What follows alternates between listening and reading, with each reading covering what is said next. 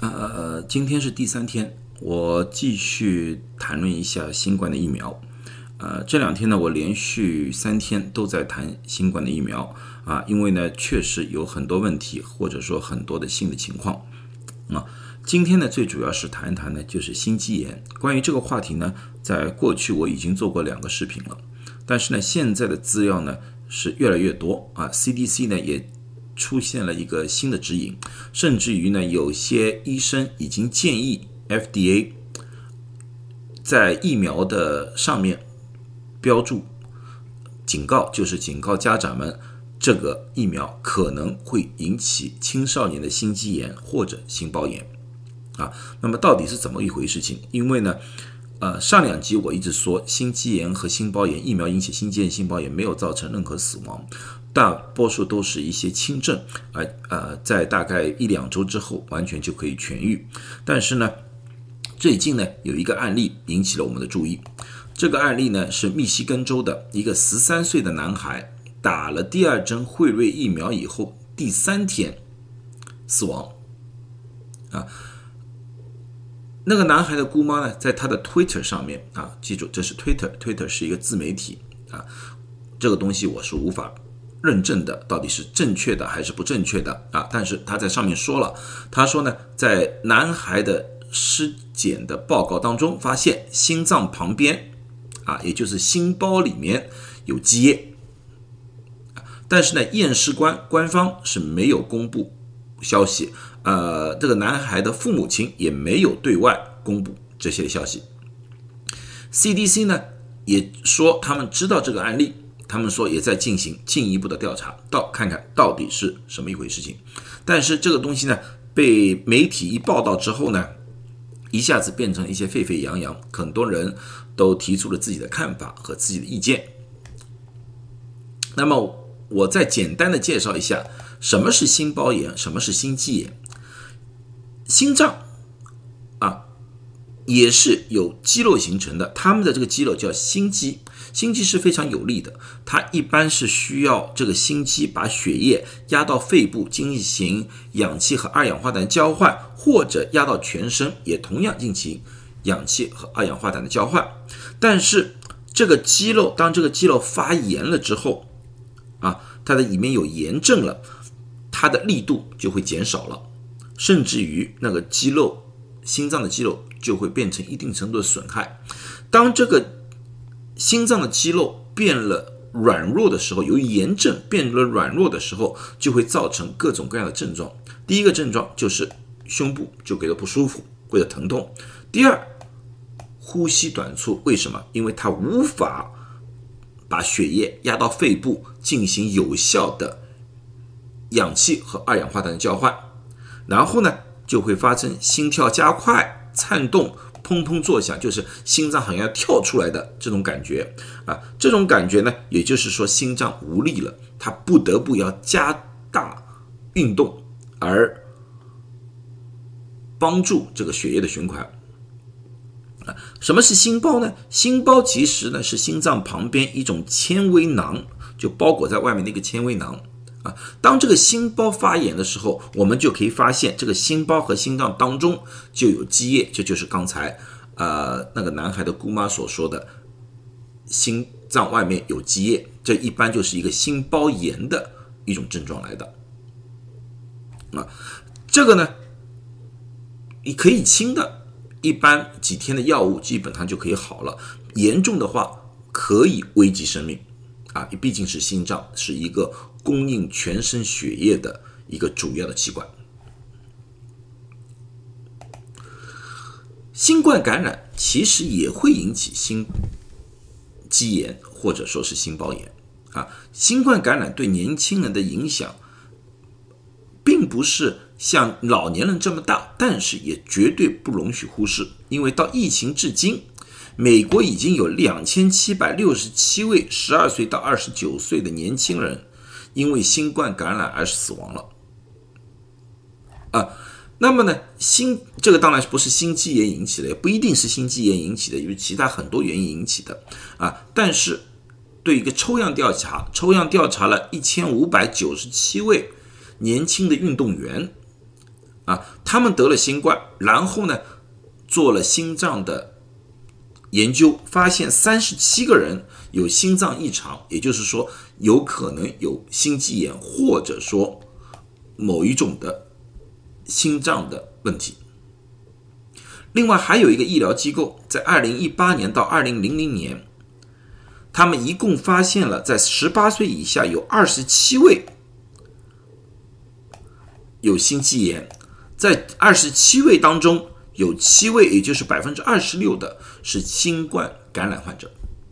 也就是说，新冠感染不但会致命，同时新冠感染的本身也有好高的几率。会造成心肌炎和心包炎，这就新冠感染的危险。那么打了疫苗，特别是 mRNA 疫苗，就是辉瑞和 Moderna 的疫苗之后，有多少概率达到心肌炎呢？这是 CDC 发布的一个报告，他把所有打的针，第二针啊，第二针 mRNA 一二针，他把。按照年龄分，十二到十七，十八到二十四，一直到五十六十五岁以上，啊，他打了多少针？每一个年龄层打了多少针？他都写的很清楚，男女也分开来了。大家发现，心肌炎在女性不同的年龄层分布基本上是相对来说比较平均的，年轻人是高一点点，但不是太高了。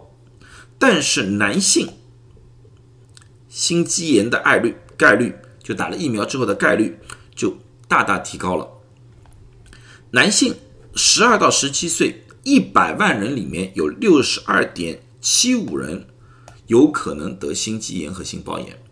而十八到二十四岁是一百万人里面有五十点四九人得心肌炎和心包炎，而二十五到二十九岁是十六个人，一百万里面有十六点二七人。可能得心包炎、心肌炎啊，所以说这三个年龄层，也就是说从十二岁到三十岁的男性，是这次心肌炎和心包炎的主要人群，而其他的百分比非常相近，或者说啊没有引起过大的或者过多的啊顾虑啊。一般的来说，打了第二针之后。产生心肌炎、心包炎的概率大大提高啊！这是第二针的数据来的。但是和刚才我给大家的一些呃不完全的感染后的心肌炎、心包炎比的话，这个比例还是比它的低。因为刚才那个运动员的比例是百分之啊百分之二点三，而那个医疗所的调查的比例是百分之二十六。啊，所以说被感染之后得心肌炎、心包炎的概率啊，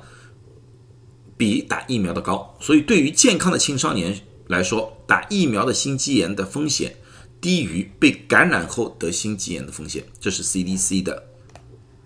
一个总结。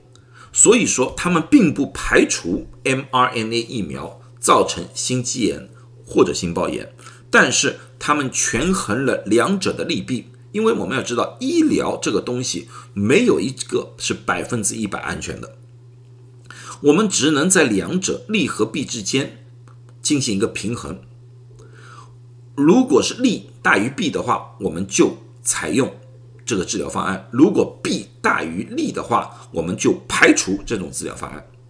这就是医疗的评估啊。所以呢，CDC 根据这个评估，所以还是建议。三十岁以下的男性的青少年继续打新冠疫苗啊，这是他们的建议。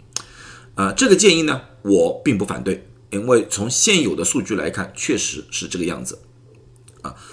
但是对下面的建议，我有不同意见。他们下面的意见就是说，已经患过心肌炎或者心包炎的青少年，只要康复了，就直接去打疫苗，没有多大问题。我有不同意见，因为得过心肌炎和心包炎的，要看这个炎症的严重程度。如果说是很轻的，康复的很好的，那么对心脏的损伤是最少的，那么我觉得打疫苗那个风险并不一定会很大。但是如果说当时那个患者的心肌炎或者心包炎是比较严重的，在心脏的肌肉上面已经留下了比较大的疤痕的话，再打这个疫苗。我并不是说他们得心肌炎和心包炎的概率会高一点，只是万一他们再受损伤的话，对于他这个心脏的损伤会过大，啊，有可能危及他们的生命，或者造成一一些更加大的伤害，这是我的意见。所以说，我觉得得过心肌炎或者心包炎的青少年，必须要让心脏科的医生确定以后再去打疫苗。啊，那么打过一针疫苗之后就患了心肌炎和心包炎的青少年，CDC、FDA 的概念就是你康复了，完全康复了，还是可以打第二针。但是我也是有不同意见，同样的，我觉得这类青少年也是需要让自己的心脏科或者家庭医生进行进一步的研判之后再去打这个第二针的疫苗，这样子相对来说比较安全一点。那么，对于已经打了疫苗，或者说第一针一点都没问题，准备打第二针的疫苗的啊家长来说的话，我的建议是如下：因为现在出现的心肌炎和心包炎都是在打了疫苗之后一周内出现的，所以在这个一周之内，家长们要密切注意孩子们的状况啊。关于刚才三个症状，就是胸口疼痛。呼吸急促，或者说心跳的过快、心颤的这种情况的话，及时就医，哪怕很大的可能性是不是心肌炎或者心包炎，但是检查一下，放心，万一是是的，也可以最早的时间找出这个问题，用药啊，越早用药，对心脏的肌肉的损伤将会越小啊，所以。我觉得及早就医，不要拖时间，这是最最关键的。哪怕有一些怀疑也去。第二个就是疫苗注射以后一周之内不要做剧烈的运动啊。现在我们一般看到是男性出现了这个问题，我们觉得有很大的可能性是男性在打完疫苗之后啊，觉得放松了就出去剧烈的运动。加大了他们得心肌炎和心包炎的可能性，所以疫苗注射后一周内尽量不要做剧烈运动。但呢，普通的家务啊，普通的散步，这是没有任何问题的。好了，我希望这次讲呃讲的东西对大家有点帮助，希望也澄清了一些呃东西，到底是不是打，是不是让青少年打那个疫苗，你们自己评估一下的风险。我只是把这个数据什么的告诉大家，好不好？希望大家都健康，希望大家都没有问题。谢谢大家。